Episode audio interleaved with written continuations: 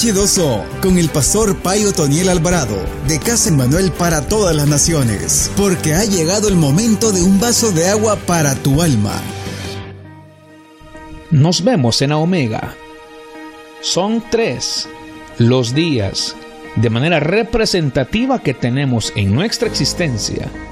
El primero es la vida, nuestros días en la tierra.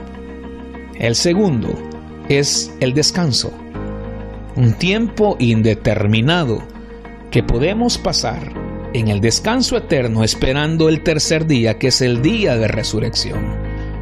Si podemos decir son tres días en nuestra existencia, la vida sobre la tierra, el descanso esperando resurrección y el día de resurrección, donde Dios levantará a los muertos en Cristo para poder encontrarnos juntamente con los que hayan quedado vivos y sean arrebatados.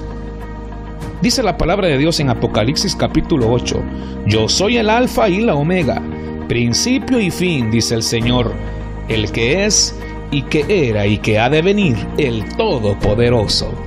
Él es el alfa, Él es el principio de todo y Él es el omega. Él es la omega, el final de todo. Tú estás en el omega. Quizás estás en el primer día. Todos estamos hoy en el primer día de nuestra existencia. Son nuestros días sobre la tierra.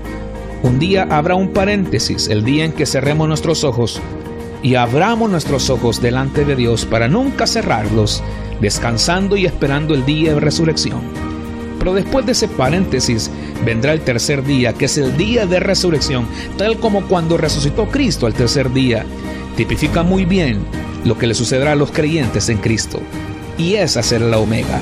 En la omega veremos a todos nuestros seres queridos. En la omega veremos a Cristo Jesús en gloria. En la omega veremos cara a cara al Rey de Reyes y Señor de Señores. Este día, a esta hora, en este momento, Dios te dice, Ten paciencia, hijo, porque nos veremos en la Omega.